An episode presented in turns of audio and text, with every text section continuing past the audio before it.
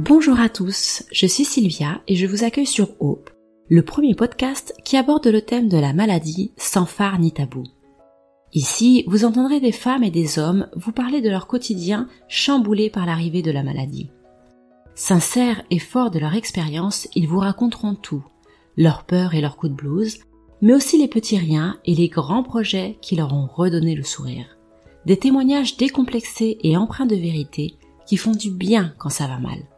Bienvenue chez O, le podcast de Médicite.fr qui vous retrace le parcours peu ordinaire de patients extraordinaires. Un cancer généralisé est un cancer dont la tumeur primitive s'est disséminée dans tout l'organisme. On parle de cancer plurimétastasique. Plus le cancer est diagnostiqué et traité tôt, moins il se propage. Mais le pronostic dépend des traitements mis en place et de la réaction de l'organisme face au traitement et bien sûr du stade du cancer. Alors, pour en parler avec moi, j'ai le plaisir d'accueillir Camille. Bonjour Camille. Bonjour Sylvia. Alors toi, on t'a diagnostiqué il y a quelques années un cancer euh, métastasique. Alors explique-nous un petit peu quels ont été les symptômes et comment est-ce que la maladie t'a été diagnostiquée Ouais, donc il y a quatre ans et demi, en fait, à peu près, on m'a découvert, euh, on m'a diagnostiqué un cancer du poumon euh, généralisé alors que je, je fumais pas, je faisais beaucoup de sport, j'étais encore étudiante. Mhm. D'ailleurs, je travaillais à l'hôpital, je faisais ma thèse sur les cancers avant de l'avoir. Hein. Et du coup, en fait, euh, j'avais des, je traînais des douleurs osseuses euh, au, au, niveau des lombaires et au niveau de, des cervicales depuis environ euh, depuis environ six mois. Mais comme je passais pas mal de, de, enfin, de diplômes, de choses, euh, de petits diplômes universitaires, de choses comme ça dans le cadre de mes études, Mhm. J'ai laissé un petit peu traîner et comme je n'étais pas plus fatiguée que ça, j'avais aucune euh, altération de l'état général ou voilà. Euh, du coup, on a laissé traîner, on a pensé et puis une fois que j'avais passé tous mes examens pour le boulot euh, à l'été 2016, enfin, j'ai passé des radios du coup. Et en fait, là, ils ont pensé, ils étaient vraiment surpris. Enfin, ils savaient pas trop ce que c'était. Et c'est un peu une sorte de nomadisme médical au départ. Et donc, en fait, j'ai passé ces examens. Ils m'ont mis une minerve. Et voilà, on m'a mis une minerve pendant tout l'été 2016, histoire de, de m'en faire baver un peu là. Euh, mm. Au niveau du bronzage, c'était nickel. Ouais. C'était magnifique. Et en fait, c'était pas du tout ça, quoi. À la rentrée, euh, mais c'était des douleurs très particulières, tu vois. C'était pas comme des douleurs euh, de musculaires. Enfin, c'était très particulier. Ça pouvait venir, partir. Enfin, et en fait, euh, de, de, fil en aiguille, donc je passe tous ces examens. Et finalement, euh, un jour, je reçois un appel, j'encadrais les urgences à ce moment-là à l'hôpital, et je reçois un appel de, du rhumatologue qui me suivait, parce que j'ai dû, pour vraiment trancher en fait sur le résultat, euh, sur le diagnostic d'un cancer, en général, on fait un, un, diagnostic de cancer via une biopsie. En fait, on peut pas juste avec des symptômes. Donc en fait, j'ai passé une biopsie au niveau d'une de mes vertèbres, et en fait, là, le rhumatologue m'a appelé pour me dire qu'on allait probablement avoir les résultats le lendemain. Et donc moi, en fait, travaillant à l'hôpital, j'avais accès à toute la plateforme de, mm. de des patients. Donc, euh, et comme je suis un peu fouine, apparemment, et mm-hmm. curieuse, du coup, je suis allée voir mes résultats parce que je me suis dit, s'il m'a appelé pour me dire que demain, ça serait bon, euh, voilà. Et donc, je vais voir. Et là, j'étais euh, dans le petit bureau des internes euh, parce que je faisais des spécialités. Enfin, j'étais interne en dentaire, en fait, à ce moment-là. Et, euh, et là, enfin, je, voilà, je découvre toute seule euh, l'impensable. Et, et, je me souviens de, de cette phrase, enfin, elle est gravée dans ma tête, même euh, et même quand j'en reparle, je vais essayer de pas pleurer, mais euh, même quand j'en reparle, ça reste un moment vraiment euh, parce que je me souviens très bien de la petite phrase qui était mm. écrite euh, probable métastase osseuse d'un cancer, probablement d'origine pulmonaire, le statut mutationnel de la tumeur est en cours, etc. Et donc là, tu vois, tu vérifies ta date de naissance, tu remontes avec ta mm. petite roulette de la souris, tu revérifies ton nom, ton prénom, et là, tu te dis, c'est pas possible. Et, et en fait, enfin, voilà, j'avais 26 ans et, et on m'a découvert, voilà, que en fait, j'étais couvert de métastases, couvert de la tête aux pieds. Et, et voilà, et j'ai vu mes résultats. Et le lendemain, en fait, le, le, le rhumatologue, euh, il nous a croisés dans le couloir. Euh, mon mari, euh, maintenant, m'avait rejoint à ce moment-là et il nous a croisés dans. Ben, on attendait en fait le rendez-vous. Mm. Puis on lui a dit quand il est passé, il a dit bon, ben, on va attendre votre maman parce qu'il m'avait conseillé de venir. Euh, enfin, ouais. Ouais, voilà. Et en fait, ma mère qui était à Nantes à l'époque, moi j'étais à Brest, avait fait le, le la route parce qu'elle était en week-end avec des amis pas très loin de Brest. Et en fait, elle est, elle est venue et, mais, et ben, avant même qu'elle arrive, euh, du coup, j'ai croisé le rhumatologue et j'ai dit, bah, on a regardé les résultats. Donc, euh... et en fait, avec du recul, je sais que le rhumatologue, il a été, enfin, il me l'a dit, euh, parce que j'ai gardé longtemps une belle relation de bon contact avec eux, en fait, avec les, les médecins qui m'ont suivi. Et il m'a dit que ça avait été compliqué pour lui parce qu'à chaque fois, en fait, soigner quelqu'un qui est dans le milieu médical, c'est vraiment c'est l'arroseur arrosé. Bah oui. enfin, ou pas. Mais bon, donc voilà, c'était pas simple, je sais, du côté soignant, tout ça. Mm. Puis à chaque fois, je connaissais un petit peu les traitements qui allaient être mis en place parce que j'avais beaucoup d'amis. Du coup, comme je faisais ma thèse sur les cancers, j'avais beaucoup de relations au niveau de, des radiothérapeutes, des oncologues. Et donc, j'étais toujours renseignée à peu près sur ce que j'allais avoir. Donc, c'est à la fois super bien parce que du coup, bah, ça me permet d'anticiper un petit peu les choses. Et en même temps, le revers de la médaille, c'est que du coup, j'étais soignée par mes propres collègues avec qui je mangeais le midi. Et à un moment donné, je ne pouvais plus, en fait. J'ai dit stop, là, je change d'hôpital. Enfin, du coup, je suis mm. rentrée chez mes parents à Nantes au bout de quelques mois parce que c'était trop lourd de croiser. Euh, voilà, de faire comme si tout allait bien alors que c'était. Euh, arriver à, trouver l'équilibre et mettre les barrières entre le patient et euh, les relations oui, voilà. j'imagine. Ouais. Je, je, suppose que cela a énormément impacté ton quotidien, peut-être même ta vie professionnelle. Est-ce que tu peux nous expliquer un petit peu euh, comment ça s'est passé? Ouais, alors sur le quotidien, en fait, juste, tu m'avais demandé, je crois, comment vous l'avez vécu. Moi, j'ai bien répondu. Comment vous avez vécu le diagnostic? Et donc là, j'avais juste, euh, en fait, juste ça rapidement. Juste, je l'ai vécu un peu comme euh, le jour du diagnostic où j'ai découvert tout ça tu vois, le, le, soir même, j'ai pensé à mon enterrement. Enfin, vraiment, je me suis dit, mm. bon, bah, c'est fini. Enfin, en métastase mm. direct, en fait, tu penses à mort, cancer. Déjà, on pense à mort. Et en plus, métastase, alors là, bon, c'est la fin des haricots. Et, et du coup, euh, puis j'étais recouverte. Donc, euh, et donc, le, soir même, vraiment, enfin, franchement, c'était très dur. J'étais avec des amis, ils essayaient de me changer les idées, mais, enfin, ils essayaient tous, mais en fait, c'était, voilà, j'ai fait le, c'est tellement dur. Enfin, t'es choqué, en fait. Mm. choc.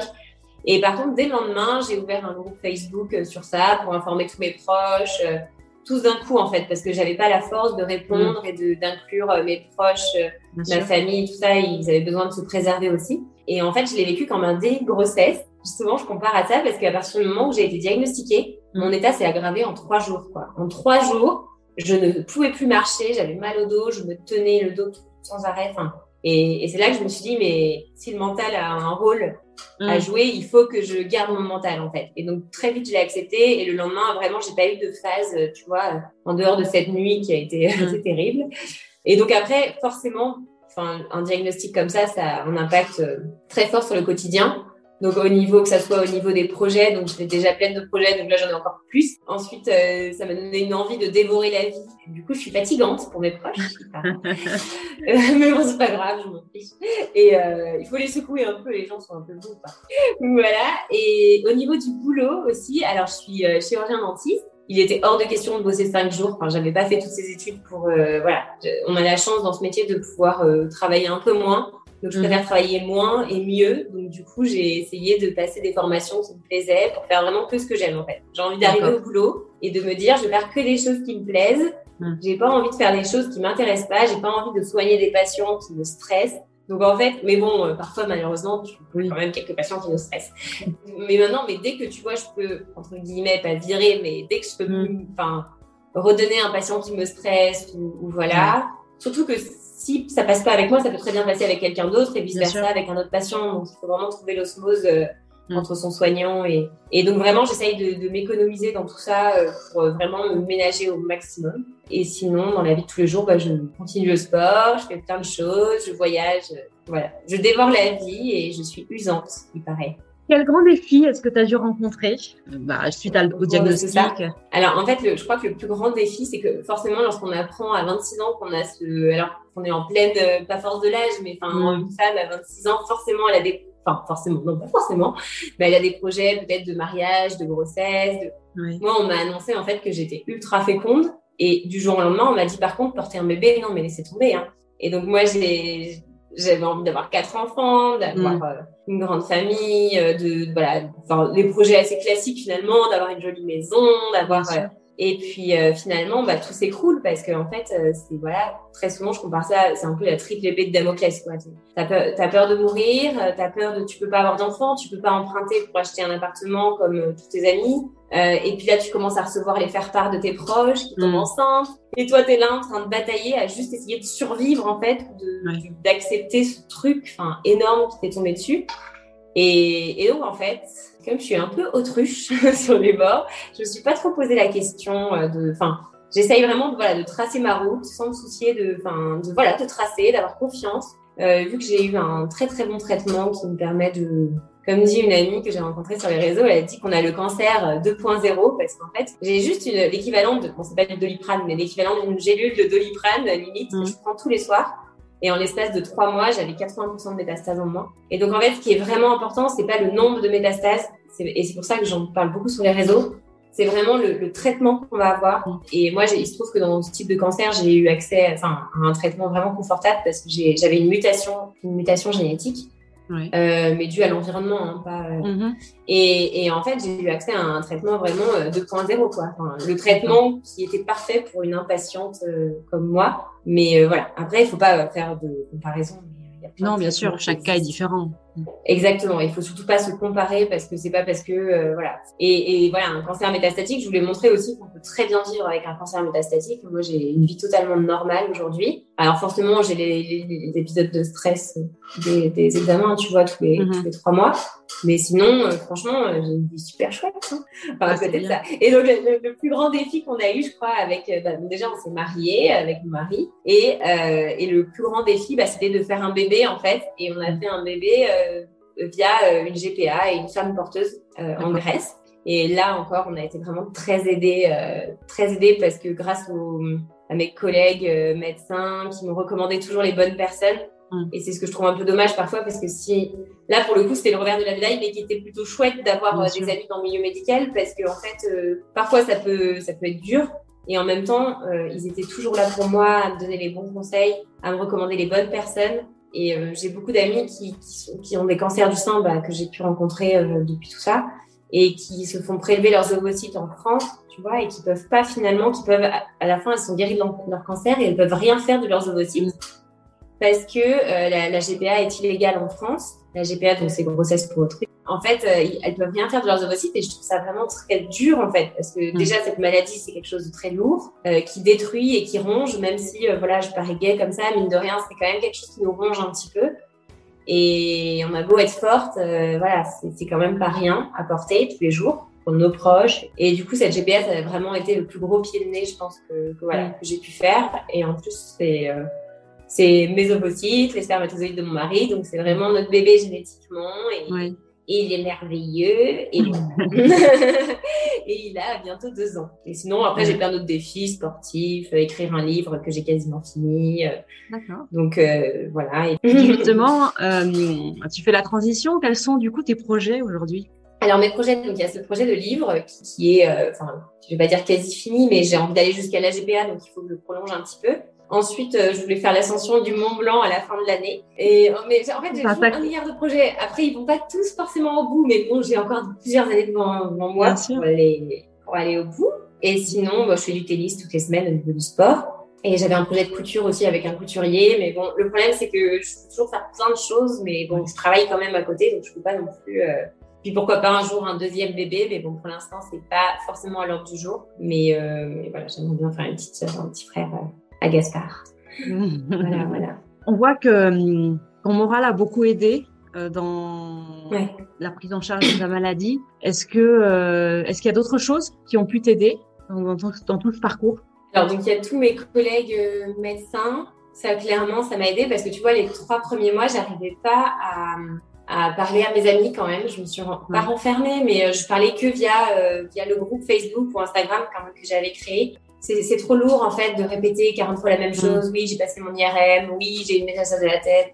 En fait, on a besoin de se ménager et ça, c'est le plus important. ça peut paraître euh, égoïste, mais du coup, maintenant, je sais ce qui est bon pour moi et, et si ça peut paraître égoïste, bah, je m'en fiche en fait. C'est mm. comme ça. c'est juste mon bien-être avant tout et, et c'est ça qui va me permettre de survivre et de pouvoir voir euh, vieillir mon fils et de voilà. Enfin, je j'ai pas envie de voilà, de lâcher le bateau tout de suite. Donc, euh, du coup, euh, je, voilà, j'essaye de faire au maximum de ce côté-là. Et après, souvent, on me demande s'il y a des associations, des psychologues, des qui ont mm. pu m'aider. Alors, j'ai pas fait appel à de psychologues pour l'instant parce que j'en ai pas éprouvé de besoin.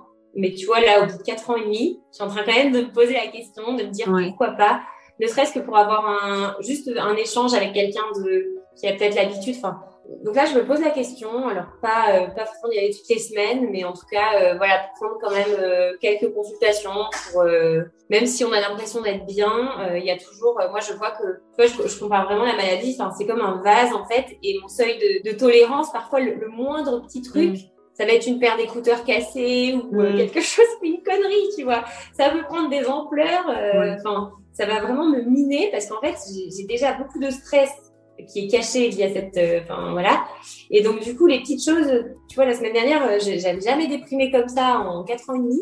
J'étais déprimée parce que j'ai enchaîné bronchite, sinusite, euh, afte sur la langue, alors que normalement avec mon traitement, j'ai pas de tellement d'effets secondaires. Mm-hmm. Et mais là, la totale toute la semaine. Et j'avoue que là, je me suis posé la question, je me dis peut-être que, parce que je j'arrive plus à gérer mon, mon stress. Et mm. après, je fais beaucoup de choses aussi, donc euh, bon. Mais euh, j'essaye de me ménager, mais en même temps, je suis une pile électrique, donc je fais beaucoup de choses. Mais il faudrait que je me calme un peu, je, je, sais bien, mais en même temps, le jour où je me calmerai vraiment, c'est que j'irai mal. Euh, mm.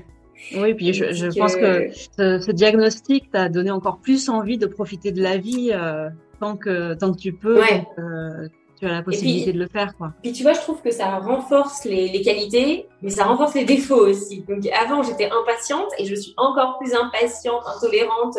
Je suis pas forcément évidente à vivre. Avant, j'étais déjà, euh, enfin voilà, je croquais vraiment la vie à pleines dents mm. et je suis sportive et tout, et ça m'a renforcé aussi tout ça. Et ça n'a pas renforcé que les défauts, hein, heureusement. Et du coup, aujourd'hui, tu en es où par rapport à ce cancer? Alors, par rapport à ce cancer, donc déjà en l'espace de trois mois, j'avais quasiment plus rien sur tout le corps, hein, alors que j'avais des métastases plein le foie, les os, euh, tout ça. Alors par contre, j'ai gardé des séquelles. En fait, tu vois, mes douleurs initiales, c'était dû aux métastases qui avaient rongé mes vertèbres, mm-hmm. et ça avait entraîné des tassements au niveau des vertèbres. Et c'est ça en fait qui me faisait mal. Et les seules positions qui me réconfortaient, enfin qui, qui me faisaient moins mal, c'était le fait de de plier les genoux devant, tu sais, comme un fœtus. Et du coup, j'étais toujours un peu en mode grenouille ou fœtus mm. pour me soulager le dos parce que ça me détendait les, les lombaires et la colonne. Donc j'avais vraiment une position qui ressemblait à rien, c'était n'importe quoi. Et donc au niveau du corps, tu vois, ça fait à peu près 4 ans et demi, c'est totalement euh, stable, mais par contre, c'est revenu à la tête parce que le problème de ces traitements euh, de thérapie ciblée, en fait, c'est que on peut développer des résistances et euh, comme beaucoup de médicaments, ça passe pas parfaitement euh, la barrière hémato-encéphalique, enfin au niveau de la tête tout simplement.